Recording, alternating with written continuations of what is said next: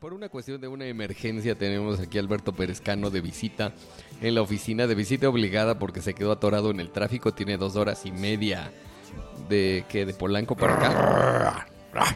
Eso se va a publicar en, en internet. No, no harás eso. Sí, dos horas y media. De Polanco hacia Plaza Satélite. Normalmente debería haber hecho de mi punto de salida a mi punto de destino a la hora del tráfico 45 minutos. Hice dos horas y media. Y para salir del periférico casi me tardé media hora. Y para llegar aquí como 15 minutos. Está todo parado. Se inunda. Nuestros gobiernos no prevén que puede haber inundaciones. El cambio climático nos está alcanzando. Seguro Al Gore trajo la lluvia. Eh, Son, digo, para aclarar, son las 10 de la noche, 10 minutos para las 10 de la noche del 31 de julio. Fecha en que llegó Al Gore a la Ciudad de México con todo y su cambio climático. Se me hace que la nube lo viene persiguiendo a él. Se lo trajo el cambio climático. Pero bueno, entonces, va- a ver, pláticanos, ¿de dónde venías? ¿Estabas trabajando? ¿O qué Estaba estabas haciendo? haciendo como que trabajaba porque pues yo sí estaba trabajando, pero mi socio y amigo Darío estaba un poquito estaba un poquito distraído con otros menesteres. Entonces yo me adelanté allí aquí a descansar en lo que él terminaba sus menesteres. Supuestamente pues para bajar la barriga, iba a ir al gimnasio como estoy procurando hacer todos los días que tengo tiempo. Iba muy feliz hacia el gimnasio con mi maleta, pero pues no, descubrí que el tráfico me impidió llegar a mi cita con el gimnasio. De hecho, de hecho, Darío se comunicó conmigo por el Messenger. Estaba ahí, me imagino, en su, en su oficina, en su casa. Mientras, mientras yo sufría en el tráfico. Mientras tú sufrías en el tráfico, el otro estaba cotorreando por internet. Sí, de haber sabido me quedaba ahí, ahí en la guarida. Me hubiera quedado ahí a ver películas o a, a chismear ahí de las cosas que los conspiradores este, hacen. Bueno, vamos a seguir con este tipo de, de plática que hemos tenido recientemente. Alpeca, tú saliste. ¿Qué estamos haciendo aquí, perdón? Te estamos, te estamos grabando. Ah, ¿para qué? Ah, esto es on the record. Yo me dijiste que era una prueba. Es una prueba de audio, pero, pero vas a estar publicado. No, no, no, espérate, espérate. Eso, eso, eso hay que convenirlo primero, ¿no? No, Hay ya que- estás convenido. No, no estoy convenido. Entonces, te me, estoy estás, al- me estás albureando. desde el principio. Me estás albureando, ¿ok? No, me Te dijiste que era una prueba. principio. Es una prueba que va a estar publicada. No, me dijiste que es bueno, una prueba. a ver, ustedes son testigos radioescuchas que, que más bien ciberescuchas que le, le avisamos desde el principio que esto iba a ser publicado en internet, como la de Ana que tuvimos hoy que ya está publicada. Tengo miedo. Entonces, pero bueno, entonces te iba a preguntar, tú terminaste también con la presidencia de la República el 31, No, el nosotros 30 de noviembre. Nunca, nunca fuimos novios. El 30 de noviembre terminaste con no la presidencia de la ella. República. No, yo no terminé con ella. ¿Con la presidencia de la República? Ella terminó conmigo. Bueno, terminó con mucho. Pero bueno, después, ¿qué has hecho? Digo, sé que te has estado de vacaciones mucho rato. No. Tipo Ana, pero no te has casado. Me, me dice mi amigo Jordi que si, que si ya estoy trabajando otra vez y le digo que no he dejado de trabajar, que a- acaso he dejado de cobrar o he dejado de cobrar con la regularidad que lo hacía antes. Pero pues igual ahí persiguiendo la, el bistec en donde se deje, en Canadá o en Centroamérica o en, en los estados de, de- de nuestro país, en donde se pueda. Me comentaba Darío que están asesorando a un candidato a la presidencia de Guatemala. Qué, qué- qué interesante está eso, ¿no? Sí, Sí, que, sí. Relativamente son países más complicados que el nuestro. Sí, yo, yo lo que le comentaba por, por el Messenger es que sentía como que era una eh, elección estatal o, o municipal en algunos casos, porque es, digo, es un país pequeño y pues sí, sí, relativamente atrasado con respecto a México, ¿no? Es más bien una elección nacional, aunque es un estado más, es un país más pequeño que el nuestro. Las condiciones de orográficas y de muy deficientes vías de comunicación primarias hacen que sea muy distante un lugar al otro. Casi es obligado el recorrido en helicóptero, las carreteras son eh, malas e inseguras, entonces las comunidades están muy separadas una de la otra. Y aunque tú en el mapa ves que Guatemala es un lugar chiquito, tiene regiones y una de la otra es muy distinta. Hasta en la composición eh, racial y socioeconómica son muy diferentes las comunidades serranas indígenas de las comunidades de la costa oriente o de la costa del, del- del más al norte o la capital Guatemala. Es muy diferente a- de un- un lugar a otro. Yo, yo, yo, yo siempre he tenido desde hace muchos años la ganas de ir a conocer Tikal. que debe ser impresionante. ¿Les ha tocado darse la vuelta por ahí?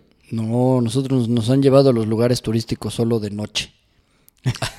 o sea, y ahí eso no se visita de noche. No, se va a trabajar, se va a reuniones ahí con, con fin de financiamiento. Son- esas son, son las, de, las que se dejan al final de las noches en la campaña. Sí, pero bueno. Suele suceder eso en, en todas las... Eso sí sucede en todas las campañas. Eso es correcto. Oye, ¿y qué, y qué más? ¿Qué, aparte del candidato este guatemalteco, ¿qué más han estado haciendo? Pues travesuras de manera profesional, pero de eso no te puedo platicar porque tenemos cláusulas de confidencialidad con los clientes que nos contratan para hacer travesuras. Pero pues algunas de esas de pronto salen en los periódicos. Como suele suceder. Sí, pero la paternidad es anónima porque pues ya sabes que para que funcionen las conspiraciones tienen que hacerse sin que reclames la paternidad. Sí, claro. Si no, no. Si no, no es efectiva. Es, es como los herederos al trono ilegítimos, hay que mantenerlos escondidos. Eso, eso me suena como al hombre de la máscara de hierro. Exacto. Y los tres mosqueteros, nada más que aquí no hay tres mosqueteros. No, esos tres eso no se lo creas a nadie. Eso, Aquí- de- aquí hay eso que tres- salió aquí hay tres moscas. que ya no le hagas caso. eso no sucedió. Acá hay moscas y son abundantes. Sí. En todos los niveles. Sí. Oye, ¿qué cuenta tu amigo Jordi? ¿En qué está, eh? Hace mucho que no sé de él. Ah, se, lo hicieron o se hizo o, o se consiguió ser subsecretario de Planeación Energética. Ah, pues está interesante. O sea, es el que planea el futuro energético de México.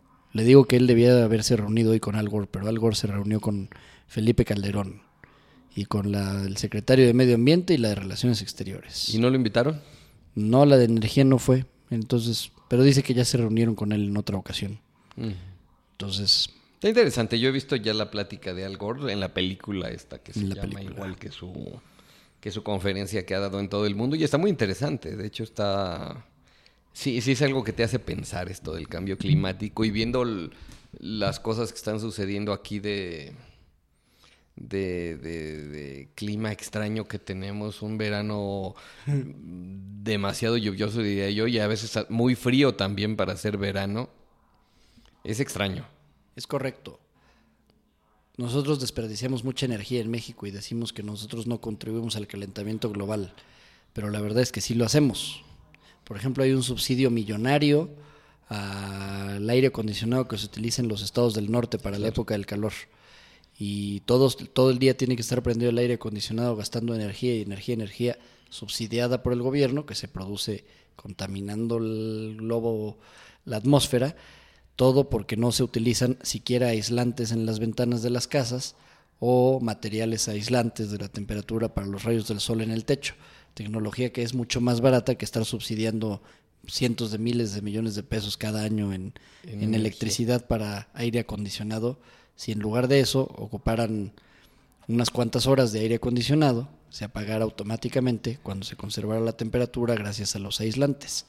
Pero a alguien acá no, no se le ha ocurrido. Bueno, espero que a mi amigo Jordi ya. Coméntale a tu amigo Me Jordi. comentó que sí, ya a ellos ya se les ocurrió. Bueno. Entonces, parece que van a hacer algo de El, eso. el- ve, por ejemplo, ahí sabíamos desde la campaña de Cloutier que, que el cambio empieza por uno mismo. Entonces, Yo por eso me compré un carro de ocho cilindros y utilizo aviones casi toda la semana ahora que soy un copol. Copol, dícese del término del consultor político.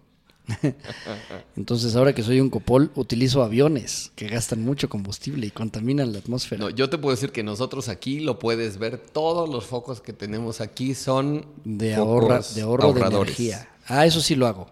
Eso sí tengo focos ya ahorradores de energía. Con todo y que cuando los apagas parece que hay fantasmas porque se quedan así, de pronto se prenden solitos destellos. No, y cuando los prendes tardan un poco en agarrar vuelo, pero, pero no importa, o sea, a fin de cuentas alumbran y alumbran bastante bien. Ahorras mucho, mucho dinero, te puedo decir que lo noté el- mucho con el, con el recibo de la luz. Sí, Y, y vale la pena, vale la pena. sí, estamos de acuerdo. Lo que todavía no hacemos es siquiera tener carros híbridos en México. Pues ya salió un Honda, ¿no? Solo uno, pero ni siquiera se ha vendido bien. Entonces todos siguen vendiendo motores hasta de diésel. Lo que tendría ahí otra vez el gobierno, ¿sabes qué? Si compro un híbrido, entonces me tienen que bajar la tenencia o me tienen No, que pues bajar es anunciar los siquiera tipos de, de entrada un plan, un plan energético para anunciar que a partir del año 2010 no se podrán comprar vehículos de tales características o que la industria automotriz tiene que prepararse para que en el año 2014 el- la mayoría de sus vehículos sean híbridos o que los, como dices, los que compren vehículos híbridos tendrán estímulos fiscales en el pago de tenencia los primeros años, etcétera. Pero no, todavía parece que vamos retrasados en esos temas. Estuviste hace unos días, me estaba acordando, estuviste en, un- en Washington, Sí, en una conferencia que, que dio el expresidente Fox. el presidente Fox. Sí, ahí lo saludamos. Muy feliz él ahora que es expresidente y ha logrado escapar de la parafernalia que rodea a un presidente, que lo aleja de la realidad. Ahora él es nuevamente muy feliz y hace bromas. Eso es muy sano, es muy sano para él. Esas bromas no se las veía desde los tiempos felices de la precampaña. Sí. Sí, ya, ya pasaron. Ahora- ahora él es bromista y algunos años. relajado. Pasaron años y algunas canas. Sí, pero sigue siendo, sigue siendo muy carismático y, y querido hasta por la oposición. Había fila de priistas y uno que otro periodista para saludarlo y tomarse la foto.